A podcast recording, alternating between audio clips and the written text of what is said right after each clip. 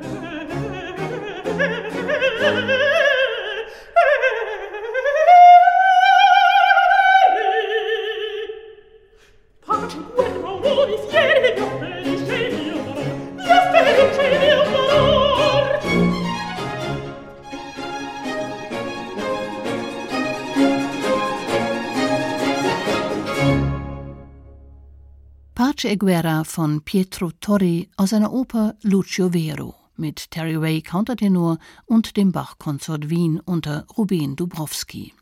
Eine Aufnahme war das für die erste Solo-CD des Countertenors von 2017. Benannt ist sie nach der gerade gehörten Arie Pace Guerra, Frieden und Krieg, ein hochaktueller Titel. Ich treffe Terry Ray an einem schönen Frühsommermorgen bei ihm zu Hause in Heidelberg. Er wohnt hier mit seiner Familie in einem Stadtteil mit fast dörflichem Charakter.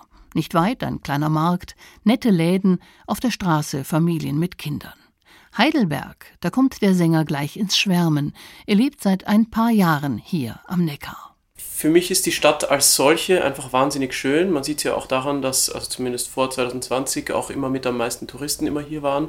Und da ich davor sehr lange in Wien gelebt habe, hat sich das für mich auch gleich ganz normal angefühlt, wo viele in Wien und wahrscheinlich auch hier ja oft auch mal stöhnen, oh, immer die Touristen und so, aber das ist halt auch ein Qualitätsmerkmal. Ne? Wenn die Leute da hinkommen, wo man wohnt, um sich das anzuschauen, dann äh, hat es ja einen Grund meistens. Und für jemanden, der viel unterwegs ist, liegt Heidelberg auch einfach gut. Ansonsten ist es für mich tatsächlich auch zum Wegkommen, was ja auch nicht unwichtig ist, sehr günstig, weil durch die Nähe zu Mannheim, wo man mit den Zügen eigentlich in alle Richtungen sehr schnell überall hinkommt, als von Wien aus, wo man halt immer überall hinfliegen musste. Doch er muss gar nicht immer weit weg. In der Nähe von Heidelberg liegt ein besonderer Konzert- und Festspielort, an dem Terry Way schon häufig gesungen hat und das immer wieder gerne. Ich habe sehr viel im Schlosstheater in Schwetzingen gesungen früher.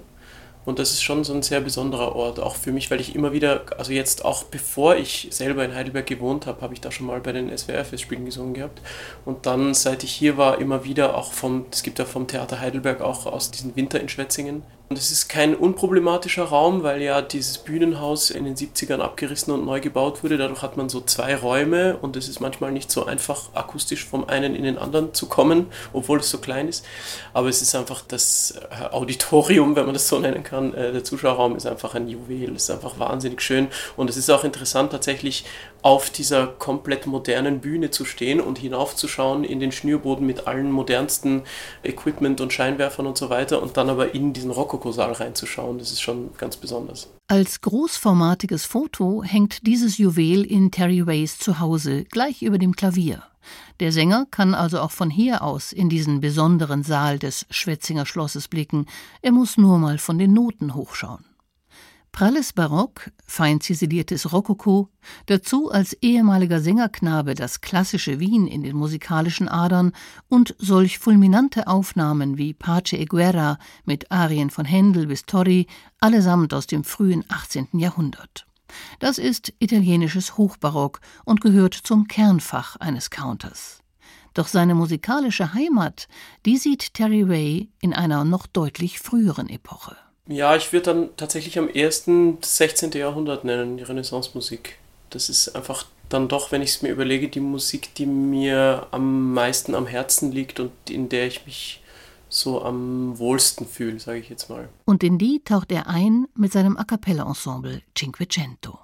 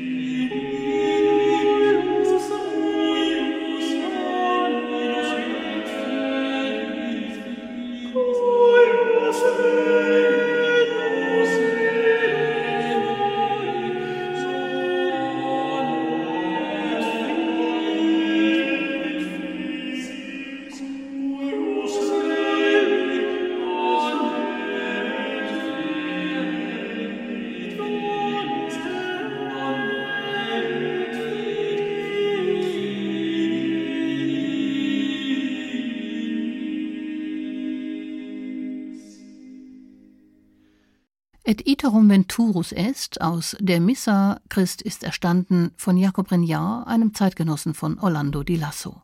Gesungen hat das A cappella Ensemble Cinquecento und dessen Mitbegründer Terry Way ist heute zu Gast in SWR 2 zur Person.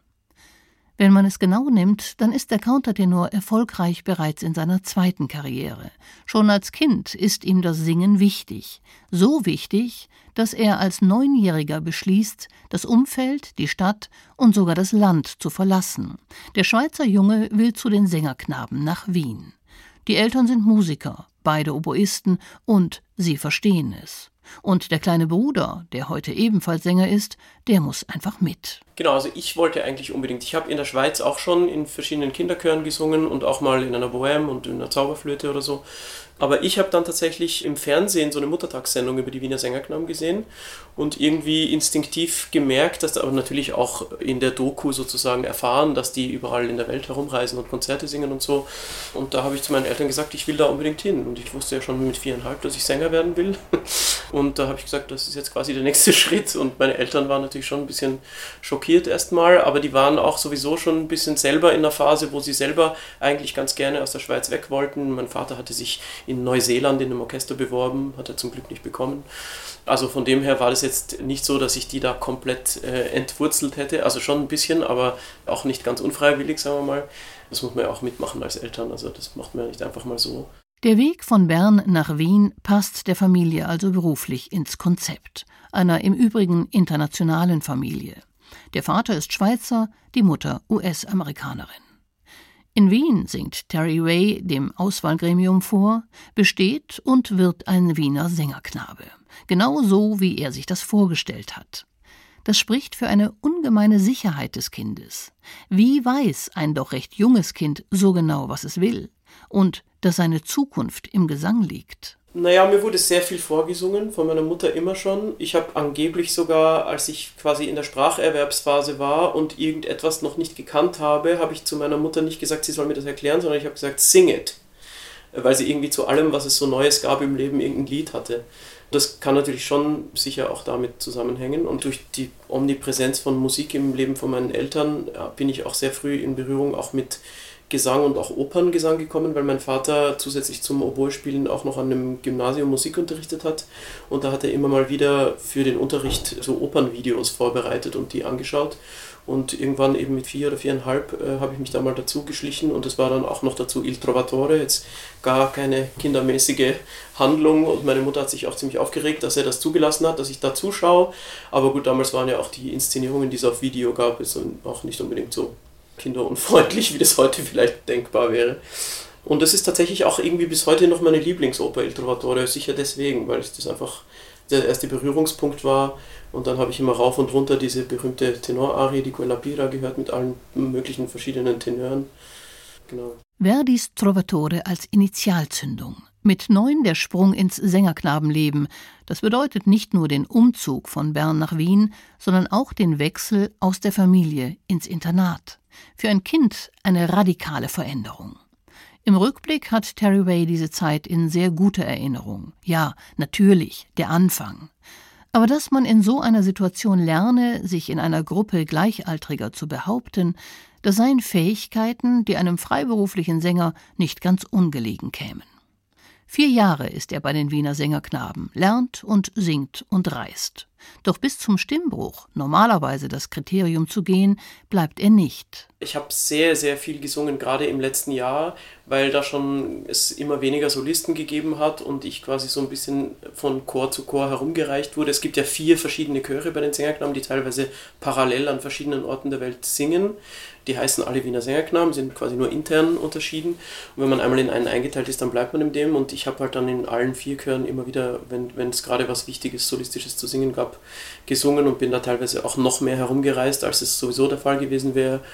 Ähm, und das hat mir natürlich auch Spaß gemacht, das wollte ich ja von Anfang an auch viel singen und auch solistisch singen. Aber ich hatte dann am Ende so ein bisschen auch sozial mit den anderen Kindern und den Erziehern und so eine komische Sonderstellung, die mir dann am Ende irgendwie auch selber zuwider war, so ein bisschen. Wer so viel singt, kann sich an einzelne Aufführungen und Aufnahmen kaum noch erinnern. Herausstechen Auftritte in der Carnegie Hall oder die Zauberflöte in der Wiener Staatsoper. 1998 feiern die Wiener Sängerknaben ihr 500-jähriges Jubiläum mit Tourneen und Aufnahmen, darunter auch die Krönungsmesse von Mozart. Mit 13 ist Terry Ray das Stück bestens vertraut. Ich habe auch tatsächlich die Krönungsmesse so oft gesungen bei den Sängerknaben, weil das ja totales Standardrepertoire ist, weil die ja auch jeden Sonntag in der Hofburgkapelle nach wie vor seit 500 Jahren jetzt eine Messe singen. Und die Krönungsmesse kommt da relativ oft und wenn da natürlich, da ist halt dieses riesen Agnus Dei zu singen und das äh, musste ich dann auch ziemlich oft singen.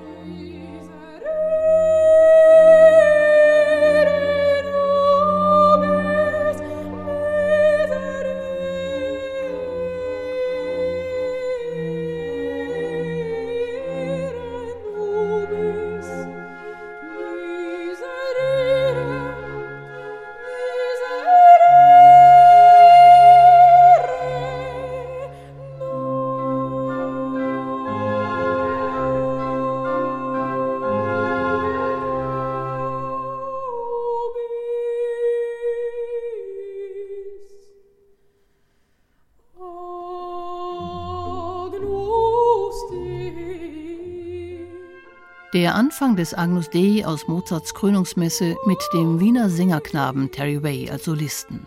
Begleitet hat ihn das Wiener Kammerorchester, die Leitung hatte Agnes Grossmann. Ich stelle mir vor, dass eine Laufbahn als Wiener Sängerknabe und hier als herausragender Solist aller vier Chöre der Institution gleichzeitig Bestätigung und Garantie ist. Bestätigung, dass man wirklich die Begabung und Fähigkeit zum Sänger hat, und Garantie, dass daraus auch eine Laufbahn im Erwachsenenfach folgen wird, also nach dem Stimmbruch.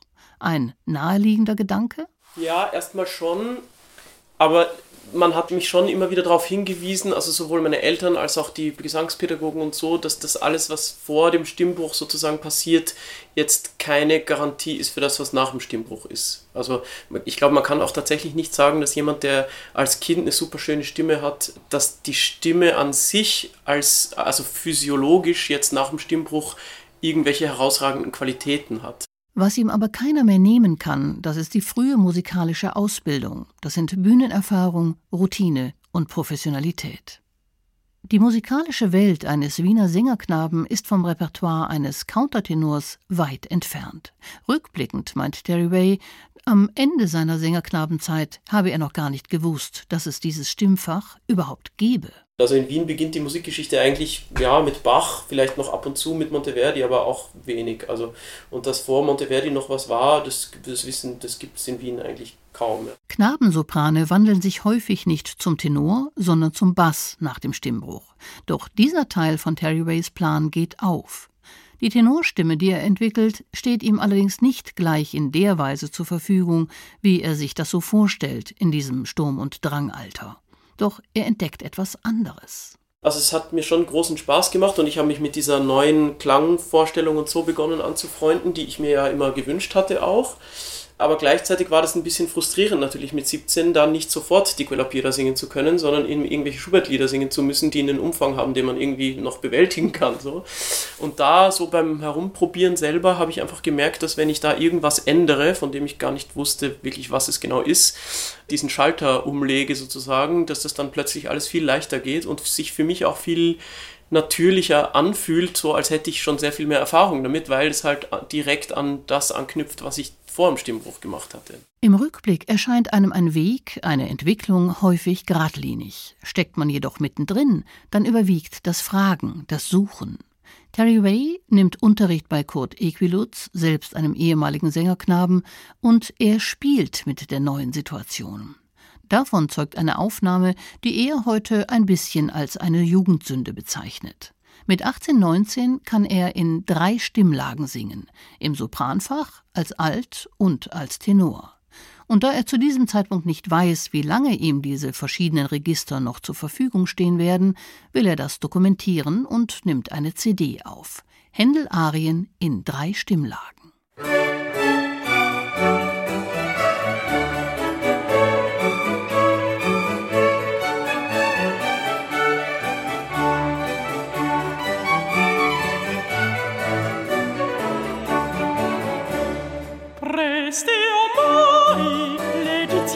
terra, l'Egizia terra, le sue palme a vincito, le sue palme.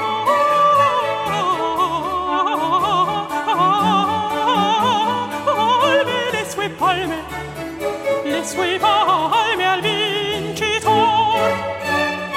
Resti o mori, l'Egizia terra, le sue palme, le sue palme.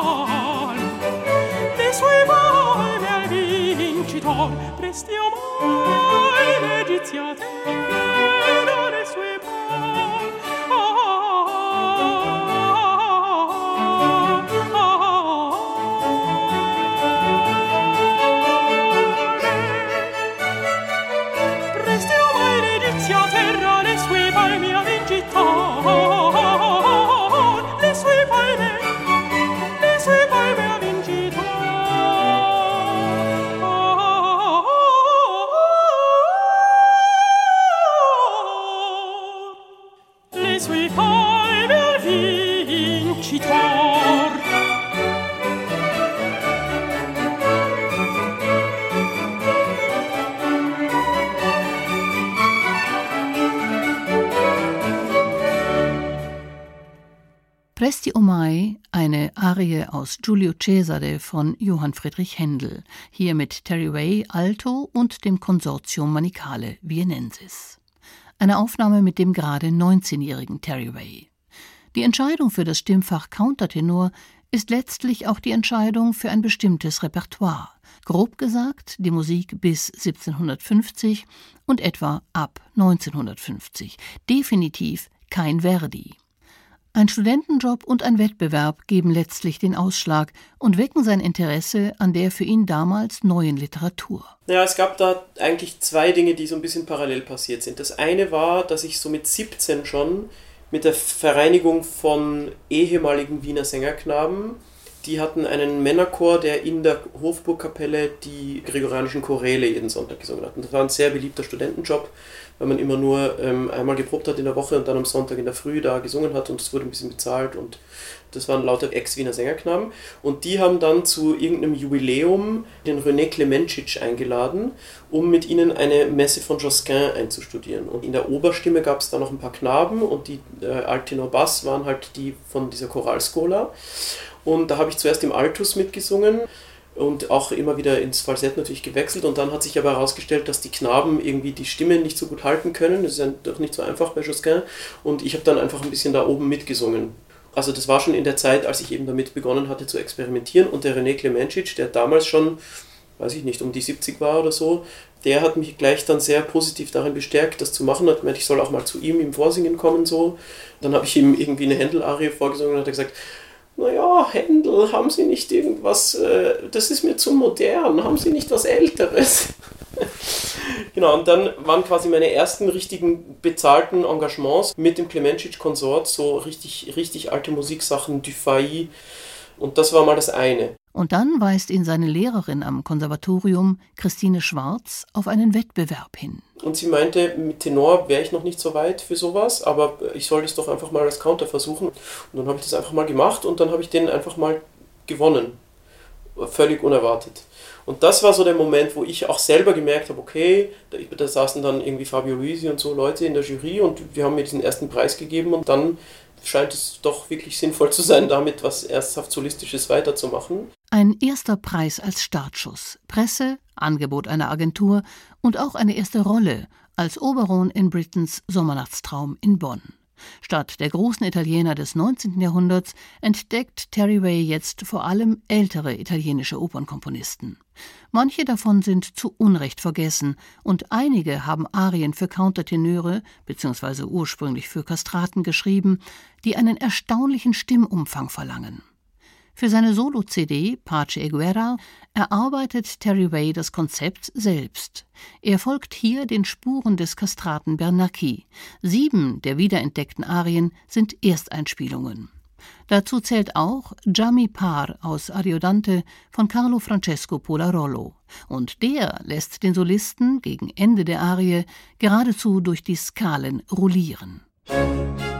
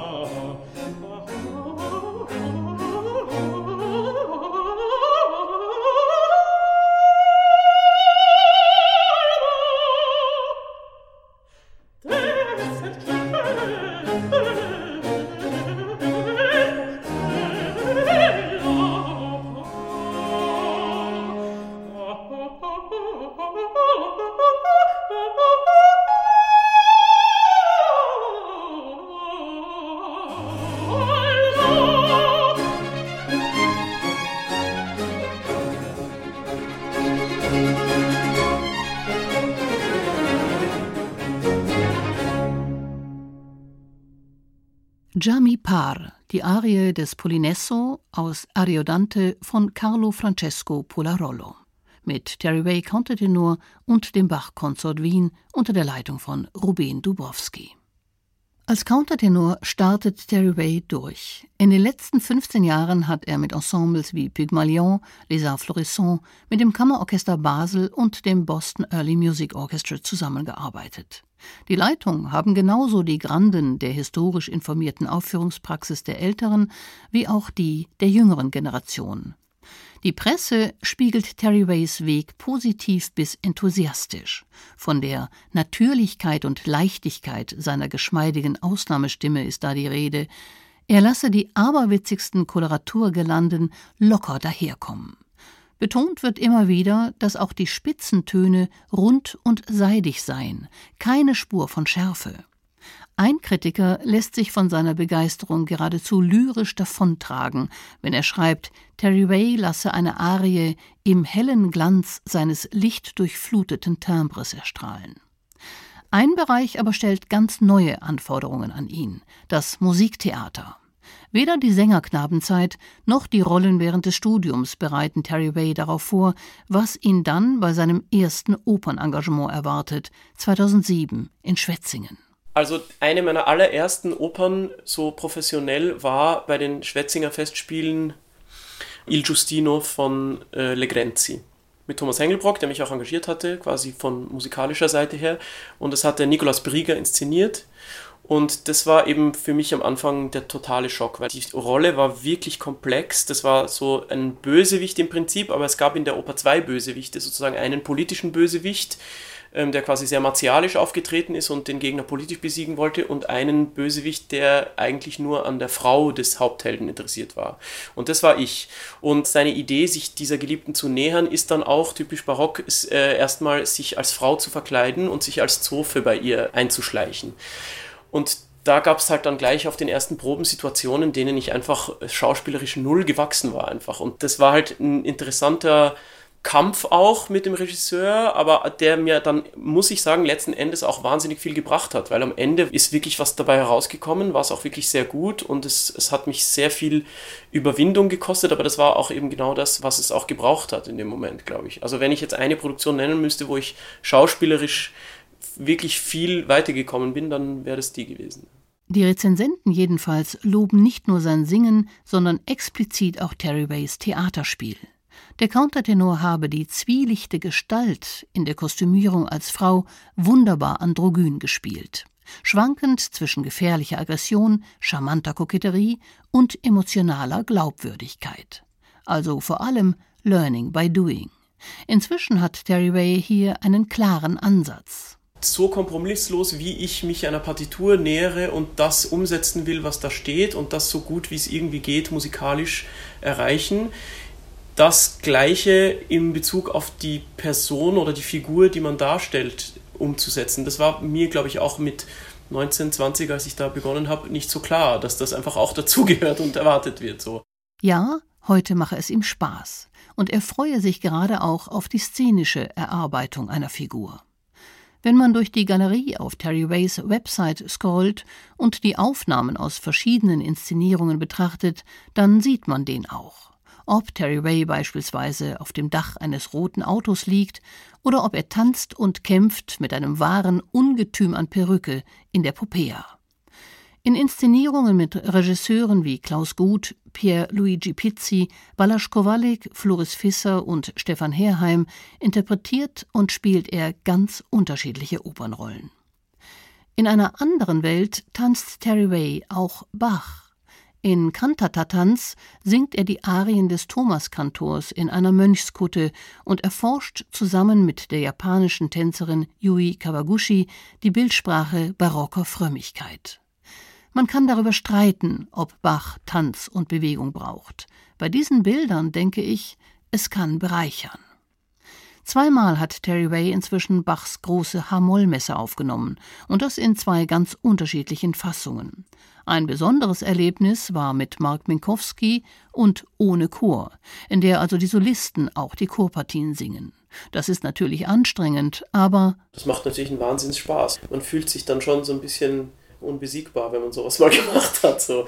Ähm, aber es ist auch natürlich musikalisch wahnsinnig interessant. Man kriegt einfach sehr viel mehr mit von der ganzen Komposition. Und mittlerweile ist es auch so, wenn ich irgendwo eine Hamollmesse singe oder auch eine Passion, wo ich nur als Solist engagiert bin und ich muss dann da sitzen die ganze Zeit und dann plötzlich aufstehen und eine Arie singen, fühlt sich das teilweise auch richtig komisch an.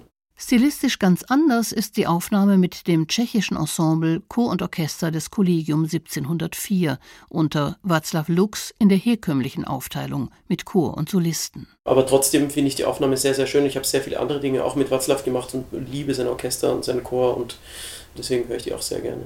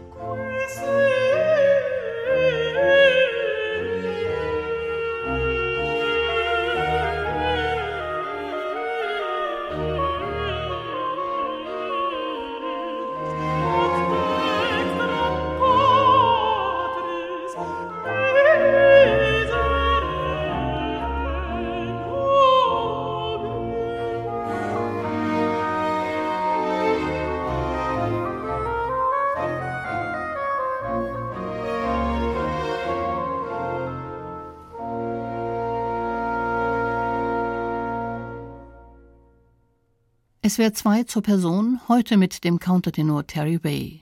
Und der war hier der Solist im Qui sedes ad dexteram patris aus der Hamollmesse von Johann Sebastian Bach, zusammen mit dem Kollegium 1704 und die Leitung hatte Václav Lux. Bei all seinen Aufnahmen und Engagements trifft Terry Way auch regelmäßig die Kollegen. In Karlsruhe lernt er bei einem gemeinsamen Händel-Projekt Valer Sabadus kennen. Der musikalische Leiter Michael Hofstetter will nach diesem Projekt unbedingt mit den beiden weiterarbeiten. Der Michael hatte sofort die Idee, als er uns da zusammen erlebt hat, mit uns beiden Pergolesi aufzunehmen, auch weil es bis dahin keine Aufnahme mit zwei Männern gab von dem Stück. Und ich war, ohne den Valer noch so gut zu kennen, erstmal skeptisch, weil ich immer finde, ja, ist irgendwie die 37. Pergolesi-Aufnahme, nur damit man es einmal mit zwei Männern gemacht hat, keine Ahnung. Und ich habe mich einfach mit dem Valer auch menschlich super, sofort super verstanden. Und unsere Stimmen haben auch einfach sofort sehr gut harmoniert, was jetzt bei zwei Countertönen auch nicht unbedingt selbstverständlich ist. Aber hier wirklich funktioniert.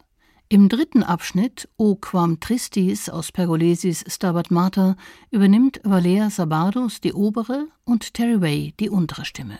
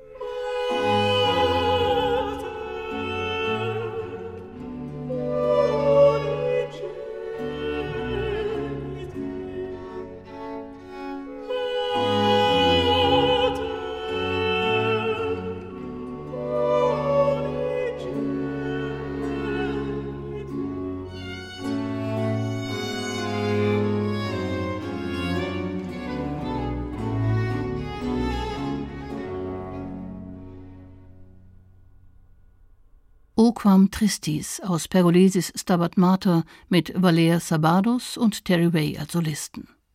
Michael Hofstetter hat das Neumeier-Konsort geleitet. Die beiden Counter treffen sich immer wieder bei Projekten, singen Händels Xerxes in der Inszenierung von Stefan Herheimer an der Deutschen Oper am Rhein in Düsseldorf zusammen, auch in etlichen Wiederaufnahmen und sind mittlerweile längst befreundet.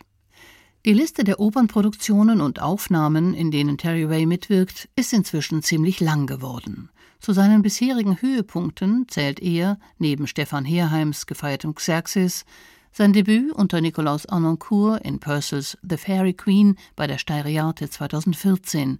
Und eine besondere Erfahrung war natürlich auch sein Auftritt bei den Bayreuther Festspielen vor vier Jahren, im Rahmen der Uraufführung Der verschwundene Hochzeiter von Klaus Lang als erster Countertenor auf dem grünen Hügel überhaupt.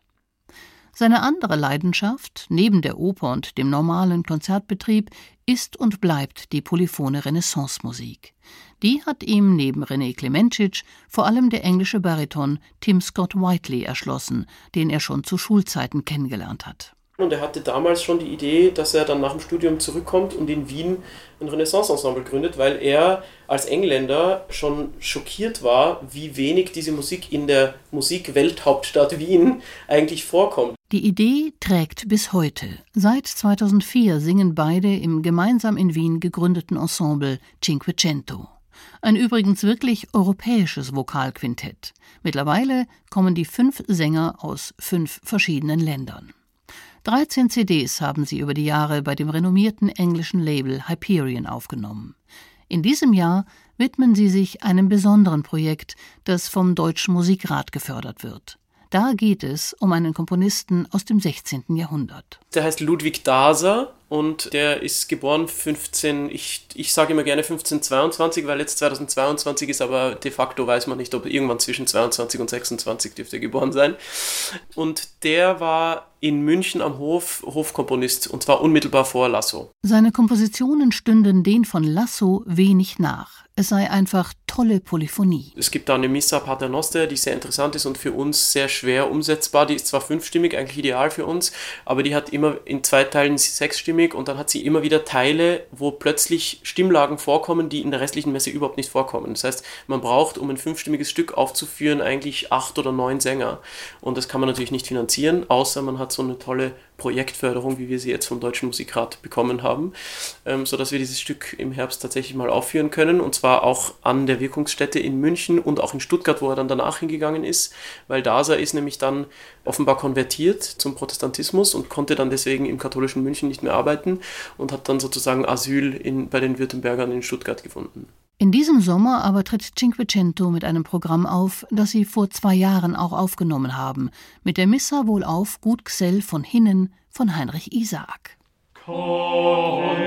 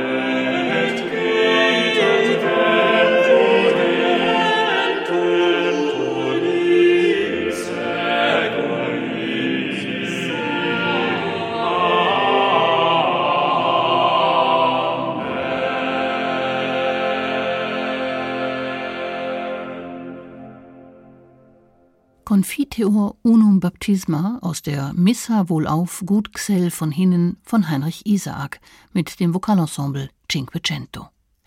Auch die neue Musik spielt eine Rolle im Künstlerleben von Terry Way.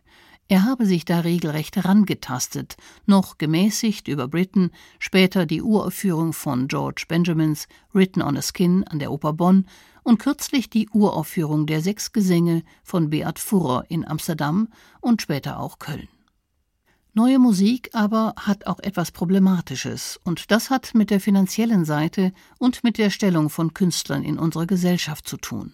Natürlich ist es wichtig, dass es das gibt und man muss das auch irgendwie machen und ich fühle mich auch mittlerweile selber so ein bisschen moralisch auch verpflichtet, so etwas zu machen, weil es ja natürlich auch die Musik am Leben hält sozusagen. Aber es ist leider einfach so, ein modernes Stück zu studieren und dann womöglich für eine Oper auch noch auswendig zu lernen, ist einfach ungefähr zehnmal mehr Arbeit, jetzt so in Stunden gerechnet, als eine Händeloper, auch wenn ich die noch nicht kenne, weil da ist erstmal klar, da hole ich mir die Noten und was da steht, kann ich erstmal singen, einfach so. Das ist einfach bei den modernen Stücken nicht so. Und natürlich ist es auch nicht so, dass man da zehnfach dafür entlohnt wird. Da muss man sich halt einfach als Freischaffender sehr gut überlegen, hat man die Zeit dafür und die Ressourcen und kann man sich das sozusagen leisten, letzten Endes sowas zu machen. Und dann gibt es da noch ein etwas verrücktes Projekt. Zusammen mit seinem Basskollegen Ulfried Staber von Cinquecento führt er immer mal wieder die Motette Spem in Alium von Thomas Tallis auf, und die ist nicht für zwei, sondern für 40 Stimmen komponiert. Naja, draufgekommen sind wir eigentlich, weil es gab so ein Jubiläumsprojekt von den Kingsingers, die äh, irgendwie eine Wette am Laufen hatten, dass sie es schaffen, in einem Tag zu sechs Spem in Alium aufzunehmen. Äh, und das haben die dann auch gemacht und natürlich haben sie das geschafft. Und da waren wir mit Cinquecento gerade bei einer Aufnahme und unser Bass, der Uli Staber und ich haben das quasi dann irgendwie am Tisch wurde das halt erzählt als lustige Geschichte und wir haben dann irgendwie gemeint, naja, aber wenn die das zu sechst können, dann äh, müssten wir das eigentlich auch zu zweit können. so. Und dann war unser Tontechniker auch dabei, der immer die Cinquecento CDs aufnimmt. Den konnten wir dann gleich fragen, ja, wie macht man sowas und geht das und kannst du das und so? Können wir das mal ausprobieren? Und ich meinte, ja, ich habe dann ein Studio außerhalb von Wien, das können wir mal machen, wenn ich Zeit habe. Und dann haben, sind wir da einfach mal hingefahren und haben das aufgenommen. Zwar nicht an einem Tag, sondern an zweien, aber eine enorme Leistung, die natürlich zu einem ungewöhnlich homogenen Ergebnis geführt hat. Dass die beiden unter dem Namen Multiple Voices diese Motette auch live aufgeführt haben, bei der Steiriate in Graz, über acht Stunden lang, das ist dann nochmal eine andere Geschichte, die Geschichte eines Wandelkonzerts. Ja, die Leute sollen natürlich nicht acht Stunden da drin sitzen, sondern die sollen kommen und hören, wie das beginnt, sich aufzuschichten und dann vielleicht auch mal weggehen, möglichst vielleicht auch sogar in ein anderes Konzert gehen, was darauf abgestimmt ist und dann wieder zurückkommen und dann um Mitternacht ist es dann 40-stimmig vollendet. Mitte September kann man dieses Aufschichten von Stimmen übrigens wieder live erleben, und zwar im Konzerthaus Dortmund während der Museumsnacht. Hören wir den Anfang der Motette Spam in Alium von Thomas Tallis.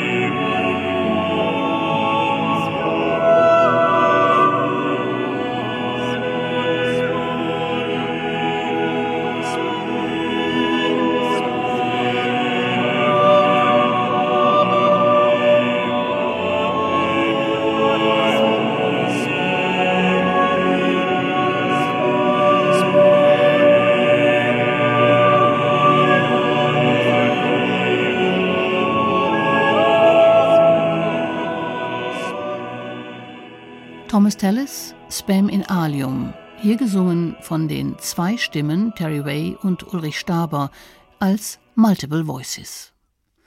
Und der Terminkalender, sollte der voller sein? Voller eigentlich nicht, also möchte ich auch eigentlich gar nicht, gerade auch mit den Kindern und meine Frau arbeitet ja auch freischaffend als Regisseurin und wir versuchen uns da so ein bisschen abzuwechseln. Voller brauche ich ihn gar nicht und es ist im Moment auch nicht wirklich notwendig. Aber so von der Planung her habe ich das Gefühl, dass es sich jetzt ein bisschen stabilisiert hat, ja. Und der Ausgleich zur Arbeit, das sei einfach. Seit er Kinder habe, ergebe der sich irgendwie automatisch von selbst durch den großen Unterschied in der ganzen Lebensart, also zu Hause mit der Familie oder unterwegs alleine. Er jogge gern in fremden Städten und erschließe sie sich auf diese Weise, er lese gern, dazu gutes Essen und Trinken und passiver Fußballkonsum. Und dann locken ja immer wieder die musikalischen Abenteuer. In diesem Herbst freut sich Terry Way auf eine weitere Zusammenarbeit mit Stefan Herheimer, der inzwischen in neuer Intendant am Theater an der Wien ist. Da wird es dann um eine Oper von Agostino Stefani gehen. Und da rundet sich ein Bogen. Von Stefani hat er vor Jahren die Partie des Creonte in der Niobe gesungen. Andere,